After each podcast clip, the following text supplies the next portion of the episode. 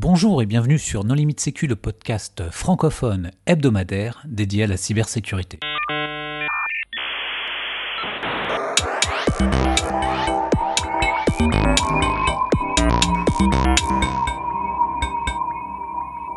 Alors aujourd'hui, nous allons parler du GDR sécurité informatique avec Gildas Avoine. Bonjour Gildas.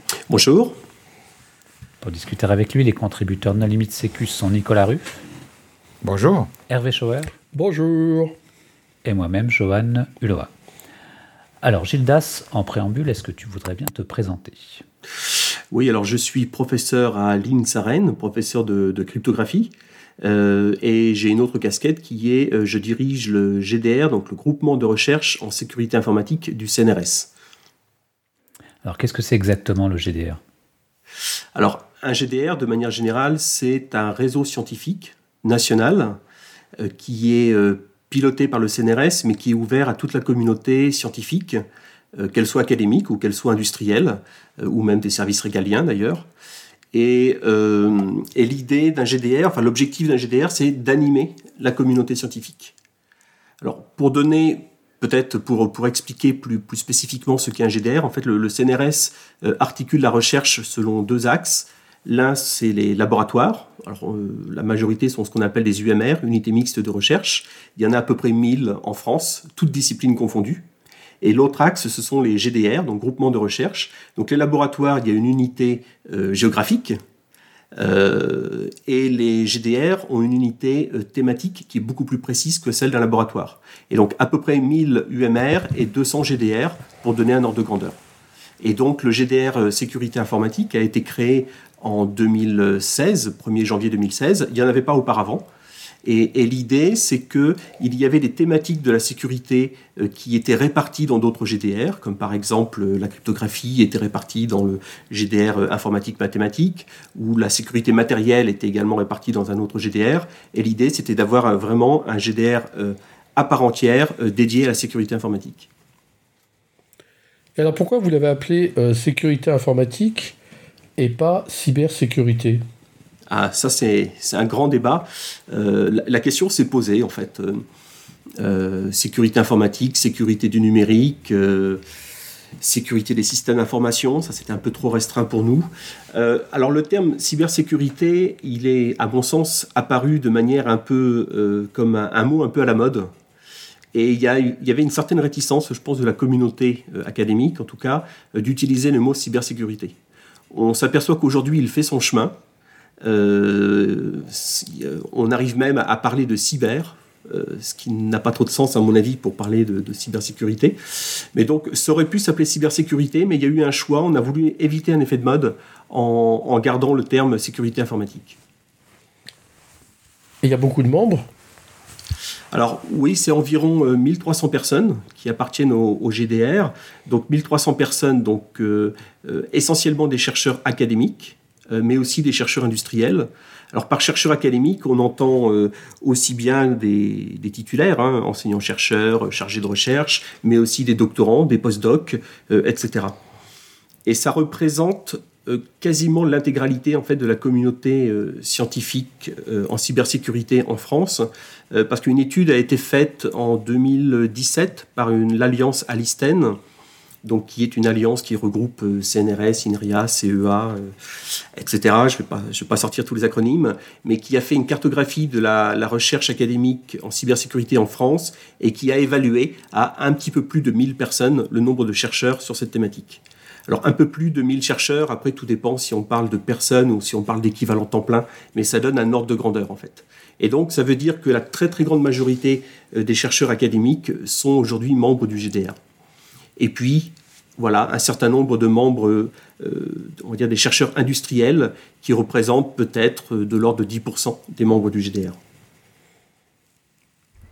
Alors tu parles de cyber, euh, qu'est-ce que ça regroupe? Est-ce que tu as parlé un peu de hardware, mais est-ce qu'on parle de crypto? Est-ce qu'on parle de fuzzing? Est-ce qu'on parle de preuve de programme? Est-ce qu'on parle de théorie des langages, enfin sécurité des compilateurs? Enfin, c'est quoi les thèmes de travail? Qu'est-ce qui est inclus et qu'est-ce qui est explicitement exclu?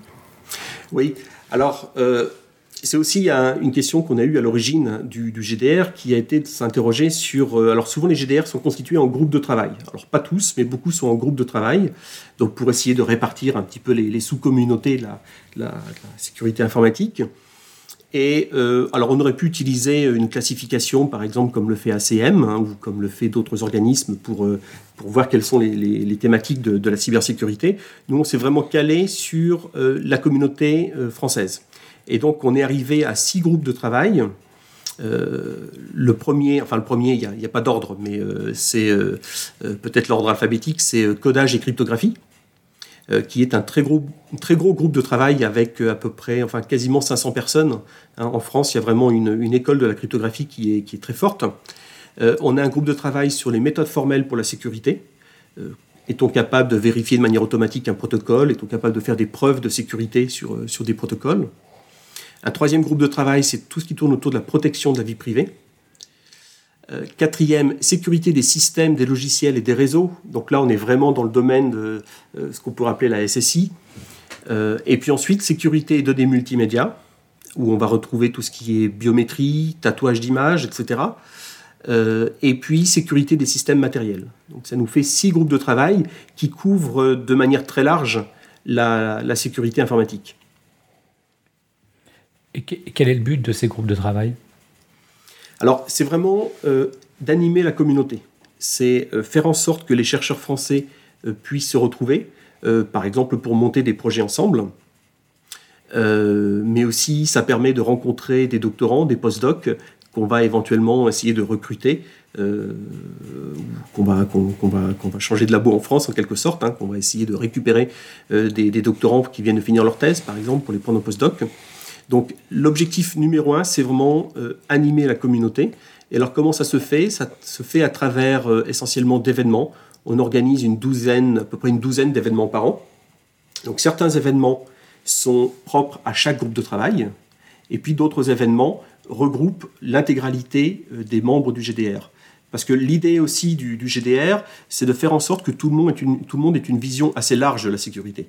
C'est-à-dire que chaque chercheur, il a son sujet, il a sa sous-communauté, mais euh, il nous semble important qu'il puisse aussi avoir une vue assez large de ce qui se fait en sécurité. Et, donc ces événements, donc, comme je disais, une, douzaine, euh, donc chaque groupe de travail est assez autonome dans l'organisation de, ces événements, euh, des événements qui peuvent durer une journée ou une semaine. Et au-delà des événements des groupes de travail, on a une école d'été essentiellement pour les jeunes chercheurs. Euh, on a euh, des rencontres entreprises-doctorants. C'est une semaine où on met dans un milieu fermé une quinzaine de doctorants et trois ou quatre entreprises qui travaillent ensemble sur des sujets. Et puis on a les journées nationales qui regroupent, qui regroupent tous les groupes de travail. Et ce qui est important, c'est que dans la très grande majorité des cas, ces événements sont gratuits et sont ouverts à tout le monde c'est-à-dire euh, euh, aussi bien les chercheurs académiques que les industriels, tout le monde peut participer, et de nouveau, la majorité d'entre eux sont gratuits. Donc certains, ceux qui ne sont pas gratuits, c'est juste parce que financièrement, il faut équilibrer le budget. Mais on essaie, dans la mesure du possible, de, faire en sorte que ça soit gratuit. Tu parles de budget, mais vous êtes euh, financé comment pour ça? Vous êtes financé par les, les industriels ou ça fait partie de vos missions Alors, les personnes qui, travaillent pour le GDR, ça fait partie de nos missions euh, de, chercheurs ou d'enseignants-chercheurs. Euh, l'organisation d'événements, alors on reçoit une, dotation euh, du, CNRS, une dotation annuelle du CNRS, et puis on a, aussi des industriels, soit sous forme de sponsoring, soit on, vient de créer cette année en fait un club de partenaires industriels, et donc la cotisation des industriels permet d'organiser des événements. Et, il faut bien voir que c'est avant tout la motivation et l'intérêt des personnes qui, donnent de leur temps, en fait, qui fait que ça fonctionne. C'est-à-dire qu'il y, a vraiment un intérêt euh, des chercheurs français euh, pour participer à ce genre d'activité. Et, après, bon, effectivement, il faut bien payer les postes café, etc. Hein. Mais, après, ça, roule bien, en fait. Je veux dire, euh, on s'en sort sans, difficulté parce qu'il y, a, un fort dynamisme de la communauté académique en cybersécurité. Le GDR, il a donc une, euh, structure juridique pour recevoir euh, ce, petit peu d'argent Alors, c'est une structure du CNRS. Donc, ça veut dire que euh, financièrement, c'est le CNRS qui administre le, GDR. Et ce qui est vraiment important, et, ça j'y tiens beaucoup, c'est que c'est piloté par le CNRS, mais c'est vraiment ouvert à tout le monde. C'est-à-dire qu'une fois qu'on est dans le GDR, on ne regarde pas les affiliations. Quel que soit l'endroit d'où l'on vienne, et académique, pas académique, tout le monde peut participer aux événements. Et en termes de nombre de laboratoires, les, ces 1100, 1200 personnes, elles représentent euh, combien de laboratoires différents, que ce soit CNRS, INRIA ou, CEA ou autre? Alors, bon, c'est assez euh, difficile de, quantifier précisément le, nombre de laboratoires. Euh, disons qu'à peu près, enfin, oui, on peut dire que tous les laboratoires en France qui font de la cybersécurité sont représentés au sein du GDR. En tout cas, il y a des membres de tous ces laboratoires qui participent au sein du GDR. Alors, peut-être qu'il y en a un qui, exceptionnellement, il n'y a aucun membre qui participe. Hein. Bon, c'est difficile à dire. Mais aujourd'hui, en France, on peut dire, euh, un ordre de grandeur, il y a peut-être 20, 25, euh, en tout cas une vingtaine de laboratoires qui clairement font de la cybersécurité, de la sécurité informatique.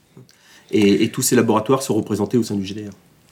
Et les groupes de travail, au-delà d'animer la communauté, est-ce qu'ils euh, poussent des orientations? Est-ce qu'ils euh, cherchent à ce que les chercheurs français travaillent ensemble? Il y, a quoi comme, euh, comme résultat quoi? Oui, alors c'est effectivement. Alors, je pense que la, première partie de la question est, intéressante, qui est l'aspect prospectif. Quels sont les sujets qui seront intéressants demain en recherche Et ça, ça fait partie des missions du GDR, c'est-à-dire s'interroger donc sur quels sont les sujets qu'on euh, doit réussir à pousser euh, et qu'ensuite on va pousser aussi auprès des, institutions hein, pour qu'il y ait des financements sur ces sujets-là, c'est identifier les sujets de demain. Euh, et donc que chaque groupe de travail réfléchit à, ce genre de, questions, que ce soit à travers les, activités d'animation, à travers les conférences qu'on organise, mais aussi régulièrement on va prospecter au sein de la communauté pour identifier en fait quels seront les sujets importants sur lesquels il faut mettre des forces. Et nos autorités, euh, souvent font appel euh, au, GDR, GDR au pluriel, hein, pour avoir justement un retour de la communauté et savoir quels sont les sujets qu'il faut pousser.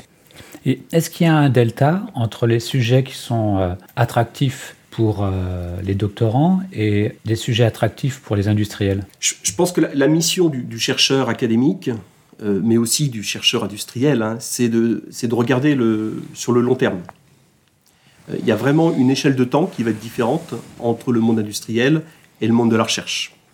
Euh, donc ça veut dire que euh, parfois on va, avoir, euh, on va avoir des matchs et en particulier des résultats du monde académique vont pouvoir être utilisés dans le monde industriel. Les, sujets, les sujets quand même sont liés, c'est-à-dire que lorsqu'il y a des avancées dans, le monde académique, c'est des avancées qui vont aboutir à des, avancées euh, appliquées euh, qui vont aboutir à des produits. Donc les, deux sont forcément liés. Par contre, je pense que c'est important aussi que le, monde académique s'intéresse à des sujets qui ne sont pas à la mode. Parce qu'on a besoin euh, de, travailler de manière prospective et de réfléchir à 10 ans, à 15 ans. Donc, on a des échelles de temps qui sont différentes. Je pense qu'on arrive à très bien collaborer sur certaines questions et puis, il faut que chacun garde ses spécificités, c'est-à-dire que le monde académique euh, regarde sur le, long terme et que le monde industriel, lui, soit aussi euh, en mesure de, fournir des produits à très court terme. Après, on a aussi, euh, dans le milieu industriel, hein, on a des, très très bonnes équipes de recherche qui regardent aussi sur le long terme. Donc, ce n'est pas, pas une prérogative du milieu académique. Ah, quels sont les outils que vous utilisez? Parce que si j'ai bien compris, c'est quand même beaucoup de rencontres physiques. Euh, j'imagine qu'en période de confinement, ça n'a pas dû être facile, mais est-ce qu'au-delà de ça, euh, je sais pas, il y a des listes de discussion, des, des, des Discord, IRC euh, comment, comment est-ce que vous animez la communauté? Est-ce que vous avez un compte Twitter pour commencer, par exemple? Alors oui, on, a un compte Twitter. Je ne suis pas sûr que ce soit celui qui soit le plus, le plus utile ou le plus efficace, mais par contre, on a un certain nombre d'outils de, communication. Donc tout d'abord, on a plusieurs listes de, diffusion, que ce soit des, des, listes de diffusion au sein de, des groupes de travail, euh, listes de diffusion aussi au niveau du GDR, et notamment un forum où chacun peut poster sur le forum. Donc en fait, nous, le forum, c'est une liste de diffusion. Hein. Donc euh, on, est encore un petit peu, euh, je dirais, euh, à l'ancienne sur certaines choses. Donc liste de diffusion, on a donc on a quand même un Twitter, on a aussi et ça c'est important une gazette qui est trimestrielle donc l'objectif de cette gazette, de cette gazette, c'est de faire discuter la communauté, c'est d'avoir les, news de la communauté, aussi bien des actualités scientifiques. Hein. il y a une, percée qui, vient de se faire, un article important qui vient d'être publié, on va en parler dans, la gazette, et puis aussi des actualités plus sur la vie de la communauté. Donc, liste de diffusion, Twitter, Gazette, site web, où on va aussi mettre, euh, les actualités. Et puis, ben, il faut bien dire que euh, a aussi en tête de, faire un, podcast. C'est quelque chose sur lequel on réfléchit parce qu'on trouve que c'est un, moyen de communication euh, qui est tout à fait pertinent. Un podcast sur la recherche. C'est ça le, c'est ça l'idée. Aujourd'hui, c'est pas encore décidé, mais on y réfléchit en tout cas. Donc, on va sonder la communauté pour savoir si c'est un outil de communication qui les intéresserait, qui serait plus pertinent que de passer par l'écrit, ou qui pourrait être complémentaire à l'écrit. Est-ce qu'il y a de la recherche euh, sur les côtés organisationnels ou fonctionnels de la, de la sécurité? Moi, j'en ai, j'en ai pas encore beaucoup vu en France et peut-être dans le, dans le GT qui s'occupe à la sécurité des, des systèmes, euh, enfin qui est des réseaux qui étaient un peu généralistes, euh, est-ce qu'il y a des gens qui s'intéressent aux aspects euh, comme ça organisationnels?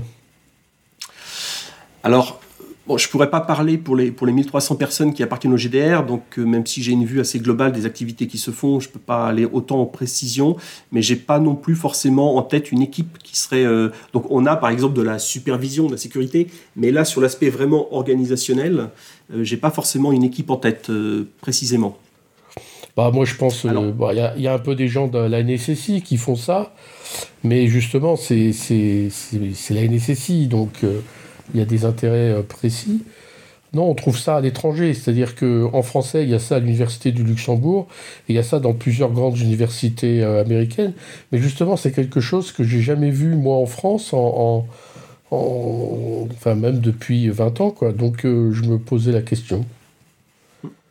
Alors en fait, quand, euh, ça arrive assez régulièrement que les gens me demandent est-ce qu'il y a euh, quelqu'un dans le GDR qui travaille sur telle thématique? Alors souvent, comment moi je procède En fait, je contacte le, responsable du groupe de travail qui me semble le plus approprié et je lui demande est-ce que tu peux sonder dans la communauté s'il y a des gens qui travaillent là-dessus en fait? Et donc c'est c'est vraiment l'avantage d'avoir un outil, le GDR, où quasiment toute la communauté est représentée parce qu'on est capable de toucher tous les chercheurs. Donc là, par exemple, ce soir, j'ai pas la certitude quand je dis j'ai pas en tête d'équipe qui travaille sur, ce, sur l'aspect organisationnel. Eh bien, euh, très rapidement, en fait, on, peut être fixé là-dessus en contactant directement le, groupe de travail qui, qui, correspond, en fait. Je pense que l'aspect organisationnel est plutôt traité par les sociologues ou des gens qui s'intéressent à justement aux organisations et pas forcément aux aspects. Euh, Par la recherche en management, la recherche en, gestion de risque, la recherche, oui, et pas dans le, la communauté euh, des gens qui font de la sécurité informatique. la gestion de risque, ça va peut-être plus être dans l'économie ou dans, tu vois, mais pas des branches. Ben oui, mais la gestion de risque en cybersécurité, c'est plus de l'informatique. Enfin bon. Alors, on va quand même trouver, par exemple, des sujets sur l'analyse de risque, mais c'est pas exactement, euh, je pense, l'approche qui est la, question qui est posée. Sur l'analyse de risque, on va avoir des équipes qui travaillent dessus, par exemple. Bah oui, sur la convergence euh, ou la divergence entre euh, la sûreté de fonctionnement et, la sécurité informatique, sur des, choses comme ça. Oui, alors typiquement sur la sûreté de fonctionnement, on a, il y a quelques équipes en France qui vont travailler sur ce sujet-là. Je pourrais citer par exemple le LAS à Toulouse ou euh, aussi à, Nancy, on a des, gens qui travaillent sur, sur ces sujets-là. Alors tu as dit que vous étiez assez ouvert et pas tellement attaché aux affiliations. Tu as parlé d'une newsletter par exemple. Comment est-ce qu'on fait pour vous rejoindre Est-ce qu'on peut s'abonner à recevoir la newsletter sans être membre? Est-ce qu'il y a un titre de membre officiel ou est-ce qu'il suffit d'être sur une mailing list pour euh, faire partie du club? Voilà, c'est exactement ça. En fait, donc euh, chaque GDR gère comme il le souhaite ses membres. Nous, on a une approche qui est très légère au niveau du GDR sécurité informatique. C'est-à-dire que lorsqu'on dit un membre, en fait, c'est quelqu'un qui est sur la liste de diffusion, qui est inscrit à la liste de diffusion et donc qui reçoit toutes les informations. Et donc, c'est quelque chose qui est extrêmement euh, souple. Hein. je veux dire, il n'y a pas besoin, même pas besoin de créer un compte. On va sur, sur le site web euh, gdr-sécurité.irisa.fr. Et puis là, on va s'abonner sur les listes de diffusion qui nous intéressent. Donc, il y a deux listes de diffusion principales pour le GDR, celle qui est officielle et celle qui est le forum où tout le monde peut poster. Et ensuite, il y a les listes de diffusion par groupe de travail. Et vous faites pas un minimum de validation sur les gens qui s'inscrivent? Parce qu'il doit y avoir des espions de tous les pays qui essayent de siphonner les, idées de la recherche. Je ne suis pas particulièrement repéré de, de gens louches, mais je veux dire, il peut tout à fait y en avoir. Après, c'est pas non plus des informations extrêmement critiques qui vont euh, passer sur les listes de diffusion. Euh, dans le monde académique, la majorité des informations vont ensuite être publiées. Euh, maintenant, c'est vrai qu'il faut être vigilant. Par exemple, quand on publie une cartographie de, des équipes qui travaillent en, cybersécurité en France, il faut être vigilant pour ne pas publier une granularité trop fine, par exemple. Est-ce que vous travaillez en anglais sur les listes? Alors, on travaille en français parce que c'est une demande de la communauté française, hein, enfin de la communauté scientifique française. Euh, par contre, on ne s'interdit absolument pas d'avoir des événements en anglais euh, ou d'avoir des orateurs en anglais, etc. Mais on va dire que la langue par défaut est le français. Et je pense un point qui est important aussi, parce que quand on dit euh, le GDR, il organise une douzaine d'événements par an, il faut bien voir qu'un GDR ne se substitue pas à une conférence que ce soit une conférence euh, internationale ou une conférence francophone, euh, quand on a une publication, quand on a une, contribution, euh, l'idée n'est pas d'aller la publier dans un événement du GDR. On va le publier dans une conférence avec comité de, review, etc. etc. le GDR, donc on a des, conférences, on a des, enfin, on peut appeler ça des conférences ou, des événements, mais l'idée c'est vraiment que les gens se rencontrent, que les gens discutent, qu'ils collaborent, qu'ils découvrent d'autres sujets de la sécurité et éventuellement d'autres outils qu'ils vont pouvoir appliquer euh, à leur propre recherche. Mais l'idée n'est pas d'organiser des conférences au sens où les gens vont présenter des contributions nouvelles. On ne veut absolument pas se substituer à des, à des conférences euh, internationales en fait. Alors, est-ce que tu veux parler un petit peu des autres activités que vous avez? Puisque quand on va sur ton site web, enfin sur votre site web, on voit que vous décernez le prix de la meilleure thèse, vous décernez des labels qualité à des conférences, etc. Tu, veux parler de ça ou c'est... Oui, alors les, les, différentes activités que l'on a, euh, donc je, bon, commençons par le prix de thèse. Donc, euh, effectivement, on décerne un prix de thèse tous les ans, euh, où généralement on a un parrain industriel en fait qui décerne le, prix de thèse. Euh, c'est un moyen vraiment euh, de on va dire, d'encourager enfin, les, les, meilleurs de la communauté à, aller aussi vers la recherche. Hein. C'est-à-dire qu'en général, ceux qui arrivent en tête du prix de thèse, on va les contacter, puis on va leur suggérer euh, s'ils veulent pas candidater à, à, des postes académiques. je pense que c'est important pour la communauté de se retrouver autour d'un tel prix de thèse et ce qui est important aussi, euh, c'est que toutes les sous-communautés de la sécurité euh, participent à ce prix de thèse. Envoient des candidatures à ce prix de thèse, etc. je pense que quand, j'ai parlé de l'animation de, la communauté scientifique au sein du GDR, il y a une autre mission qui est de renforcer les sous-communautés qui sont moins bien représentées en France. On a des sous-communautés qui sont très très fortes. Hein. La cryptographie, historiquement, est très forte en France. Les méthodes formelles, on a une école des méthodes formelles en quelque sorte. Euh, la sécurité matérielle, on a aussi beaucoup de gens qui travaillent sur la sécurité matérielle, même s'il y a beaucoup de gens dans le monde industriel sur la sécurité matérielle. Et puis on a d'autres euh, domaines qu'il est vraiment important de renforcer. Euh, c'est plutôt justement tout ce qui est sécurité système et réseau, c'est euh, protection de, la vie privée, c'est sécurité des données multimédia. Là, on a des, des, sous-communautés qu'il est vraiment important de renforcer dans, le milieu industriel. Et les différentes activités que l'on met en place, c'est aussi dans cet objectif. Donc le prix thèse euh, est l'une de ces activités parmi d'autres.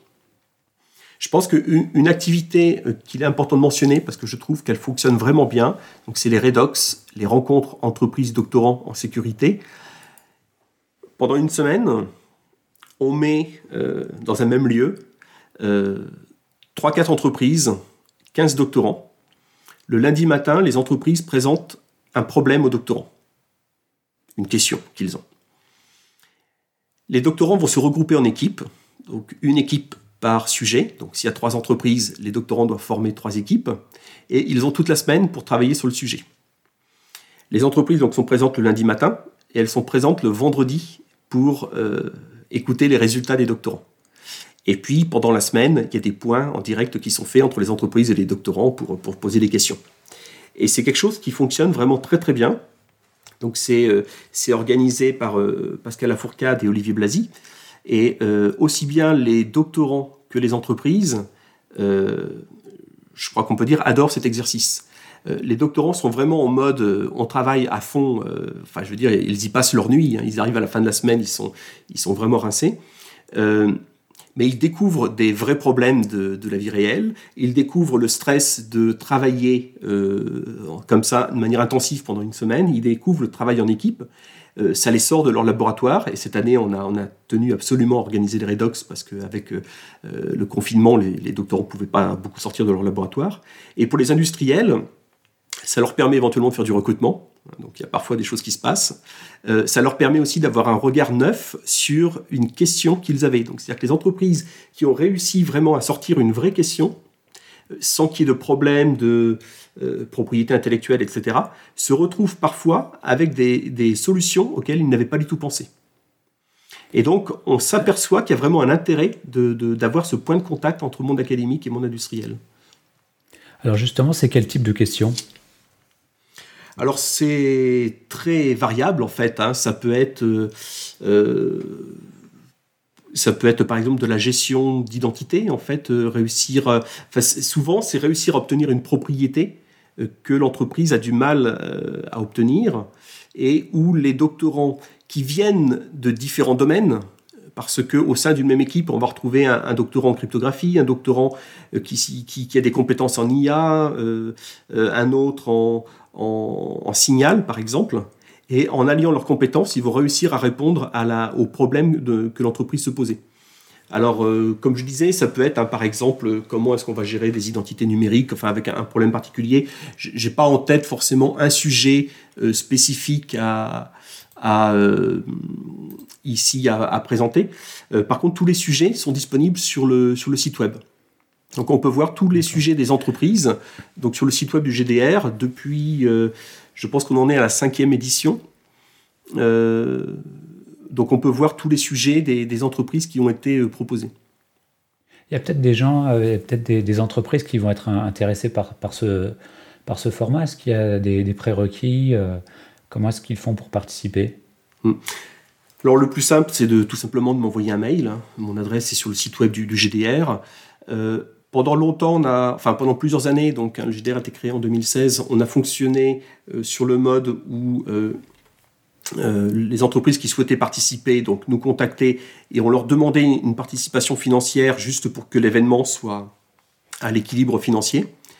Aujourd'hui, on est plutôt dans un mode où ce sont les partenaires du club, le club de partenaires industriels qu'on a au sein du GDR, qui vont être les premiers à pouvoir participer à cet événement. Et, l'idée de, ce club de partenaires industriels, c'est pas d'aligner une liste de logos de, partenaires. Je pense que c'est vraiment pas ça l'idée. C'est d'avoir quelques partenaires, peut-être une dizaine, ce serait peut-être ça l'objectif, peut-être une quinzaine, mais qui font vraiment de la recherche. Et donc l'idée, c'est de favoriser ces industriels-là en premier pour Redox, mais on a toujours des places entre guillemets pour des invités. Voilà, c'est ça l'idée. Euh, c'est-à-dire qu'une entreprise qui ne serait pas euh, membre du club peut tout de même participer. Est-ce que vous profitez de cette transversalité pour essayer de voir euh, qui participe à des actions de normalisation au, sein de la, recherche académique en matière de cybersécurité? Non, c'est pas une question sur laquelle on s'est penché. C'est vrai que c'est pas l'aspect de normalisation n'est pas un sujet qu'on bah, a déjà abordé au sein du GDR en fait. Si, si, tu veux, en ce moment, il y a quand même des choses assez entre guillemets fortes par exemple dans la cybersécurité industrielle, sur euh, les certifications qui sont imposées aux voitures connectées euh, et plus tard aux voitures autonomes, sur les certifications du monde ferroviaire, et tout ça à base euh, de normes ISO qui vont quand même assez loin, hein, quelque part, dans, dans ce qu'on demande dans la, entre guillemets la, certification des logiciels embarqués.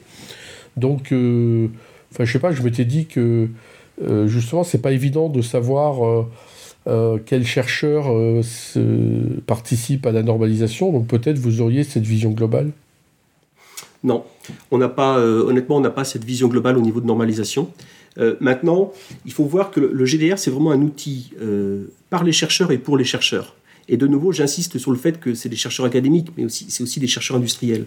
Et donc, typiquement, si un membre du club de partenaires industriels nous dit ça, c'est quelque chose qui m'intéresse, alors on réfléchira à mettre en place une action pour identifier les chercheurs euh, qui participent ou qui sont intéressés pour participer à la normalisation dans le domaine de la cybersécurité. Aujourd'hui, on n'a pas eu de demande euh, dans ce sens, mais, mais c'est quelque chose qui pourrait tout à fait être mis en place. Après, par contre, il y a une forte participation de la communauté sur les appels, par exemple, du NIST aux États-Unis pour tout ce qui est cryptographie. Mais c'est un peu différent de, tout ce qui est ISO. Ce pas exactement les mêmes procédures. Le NIST, c'est plutôt une compétition purement scientifique. C'est ça qui va intéresser les chercheurs en premier. Oui, oui mais là, vos partenaires industriels, ils sont quand même du monde euh, du numérique. Or là, moi, je, citais l'automobile ou le ferroviaire. Euh, les, gens concernés, euh, ce ne sont pas des, entreprises du numérique. Hein. Enfin, je sais pas, SNCF ou, ou Renault, c'est pas ce que. Je m'excuse pour eux, mais ce ne sont pas des entreprises que je considère du monde du numérique. En tout cas, ce que tu décrivais auparavant, c'est exactement ce qu'on pourrait appeler un hackathon dans d'autres contextes. Voir des gens qui travaillent nuit et jour. C'est un concept un petit peu euh, discutable, mais. Alors, discute. Je veux dire, c'est du, c'est du travail gratuit. Euh, enfin, c'est un peu comme le concept de stagiaire, quoi. Tu fais travailler euh, des gens sans et haut pour obtenir un résultat que tu vas pouvoir exploiter derrière. Enfin, qu'est-ce qui se passe si jamais ton thésard, en une semaine, il trouve une idée géniale qui a un potentiel d'être brevetable et de faire des, des millions? Ah, elle lui appartient. Exactement. Tant que l'industriel ne nous demande pas de signer une clause de, confidentialité, ne nous fait pas signer un contrat, ça appartient aux doctorants. Et d'ailleurs, euh, certains doctorants, euh, leurs travaux aboutissent à une publication. Parce que c'est vrai que la, priorité du doctorant, c'est de publier. Et c'est arrivé euh, plusieurs reprises. Là, cette année, on a Redox qui s'est terminé il n'y a pas très longtemps et je pense qu'on va aussi avoir une publication qui va sortir. Enfin, c'est-à-dire qu'un groupe de doctorants, à partir de la question qui lui était proposée, propose une solution et publie cette solution. Donc, c'est donnant-donnant. Donc, effectivement, on a, on a des gens qui travaillent sur, sur une question qui leur est posée, mais je veux dire, c'est le le quotidien des, chercheurs. Hein. Euh, c'est très fréquent que des industriels nous contactent pour nous poser des questions. Donc on ne va pas forcément travailler une semaine intensive sur la question qu'ils nous posent, euh, parce que dans ce cas-là, effectivement, il y a d'autres formes de, collaboration, euh, mais c'est quand même très fréquent que le chercheur réponde à une demande d'un industriel. Et aujourd'hui, le, GDR sécurité informatique, bon, ça fait quand même un moment qu'il existe. Moi, personnellement, je l'ai découvert grâce à cette émission il, a besoin de quoi? Il, souhaiterait quoi euh, de la part euh, des, auditeurs de Limite Sécu? Moi, il me semble que ce qui est important aujourd'hui, et c'est une volonté de beaucoup, c'est de, de, réunir, de faire collaborer le monde euh, académique et le monde industriel. Alors, on peut penser que c'est une idée vaine. Moi, je pense que c'est pas le cas, et je pense que on sent qu'il y a des rapprochements, il y a des outils euh, euh, qui, existent hein, pour, euh, pouvoir collaborer, différentes formes d'outils. et je crois que le, GDR sécurité, il a besoin de se faire connaître auprès de la communauté industrielle pour bien montrer que les résultats de la recherche peuvent être utiles et euh, peuvent être utiles pour des applications, je dirais, euh, assez directes, et ne pas croire que ce sont deux mondes, et je pense que c'est important euh, qu'il y ait un, profond respect entre ces deux mondes. Je veux dire, ce sont, deux missions différentes, mais je pense que les deux sont importantes, et autant les chercheurs académiques peuvent apporter au monde industriel, autant le monde industriel peut apporter au monde, au monde académique, surtout en apportant des questions, en fait, des questions pertinentes. Parce qu'un chercheur, avant de chercher, il cherche, mais il cherche une question avant de chercher une réponse. Et, le fait parfois d'avoir du retour comme ça, de euh, vraiment de la, réalité du terrain, peut amener à se poser des vraies questions sur lesquelles on a besoin de réfléchir et de trouver une vraie réponse. En fait. Donc pour moi, ce qui est important euh, avec une émission comme, comme on a aujourd'hui, euh, c'est de faire connaître le GDR au sein de la communauté industrielle. On a aujourd'hui des outils hein, qui, permettent de, collaborer. Euh, alors il y a les tests CIFRE, c'est-à-dire des, doctorants euh, qui sont euh, à moitié dans l'entreprise et à moitié dans le laboratoire académique. On a aussi actuellement une initiative du gouvernement qui est le grand défi sur la cybersécurité. Donc c'est 30 millions qui est alloué pour les PME, mais dans lequel les académiques peuvent aussi participer en s'associant à une PME. Et puis dans le plan de relance, on va donc c'est tout récent, mais dans le plan de relance suite euh, à la crise sanitaire, euh, il va y avoir la possibilité d'accueillir dans les laboratoires académiques des ingénieurs ou des chercheurs industriels pendant un à deux ans, financés à hauteur de 80% par l'État. Ça, c'est un moyen, si vous voulez, pour que les entreprises arrivent à sortir la tête de l'eau à l'issue de la crise, c'est de dire le personnel chercheur et ingénieur de recherche qui est dans, dans les entreprises peut aller un an ou deux ans dans un laboratoire académique, ça soulage l'entreprise, ça forme ces personnes-là, ça rend service au monde académique, et ça, donc, c'est un outil, on n'a pas encore tous les détails, mais qui devrait se mettre en place, et ça devrait financer à peu près 1400 euh, personnes dans le milieu industriel qui pourraient rejoindre pendant un an ou deux le milieu académique. Donc ça, je pense que c'est un outil qui est très intéressant. Donc on voit qu'il y a vraiment des, outils qui se mettent en place pour favoriser les collaborations. Je crois que c'est vraiment dans ce sens-là qu'il faut aller. Alors 1400, c'est à l'échelle de, toute la recherche. Est-ce est-ce qu'on a une idée si ça va faire 10 personnes, 20 personnes, 100 euh, personnes dans la sécurité informatique? Je pense que c'est difficile d'avoir une idée. Euh, la question, c'est quelles sont les motivations. C'est-à-dire que je pense qu'avant tout, il faut trouver des, personnes motivées, aussi bien dans le laboratoire pour accueillir un industriel que dans l'industrie, c'est-à-dire un, chercheur ou un ingénieur de recherche qui est intéressé pour aller passer un ou deux ans, qui peut se libérer de ses obligations pour aller passer un ou deux ans dans un laboratoire académique. Donc euh, aujourd'hui, c'est difficile d'avancer les chiffres. On verra, on verra ce que ça donne. Et qui aime bien le latex. Pardon? Et qui aime bien le latex. Le latex. Le latex, pardon. Oui, alors je rappelle qu'il y a pas mal de sociétés où les rapports sont faits en latex. Euh, à part la tienne, Hervé? Oui, il y en a d'autres. Et l'agence? Et d'autres que moi et l'agence. Jamais 203. Ok, Gildas, euh, est-ce que tu souhaiterais apporter le mot de la fin? euh, Eh bien, pour le mot de la fin, je crois que j'ai envie de dire, j'ai envie d'inviter nos, auditeurs à, aller voir le, site web du, GDR, voir quelles sont les activités que l'on met en place euh, et pouvoir y participer. Euh, c'est vrai qu'avec la, situation qu'on connaît actuelle, la crise sanitaire, on a beaucoup d'activités qui se font en visioconférence. Euh, il y a un inconvénient sur l'aspect social, mais il y a un gros avantage, c'est qu'il y a beaucoup plus de gens qui peuvent y participer. Et donc je pense que soyons positifs et profitons de la crise actuelle pour participer justement à ce genre d'événements. Et je le rappelle, ces événements, pour la très grande majorité des événements de GDR, sont gratuits en fait. Merci Gildas d'avoir accepté notre invitation. Chers auditeurs, nous espérons que cet épisode vous aura intéressé et nous vous donnons rendez-vous la semaine prochaine pour un nouveau podcast. Au revoir. Au revoir. Au revoir.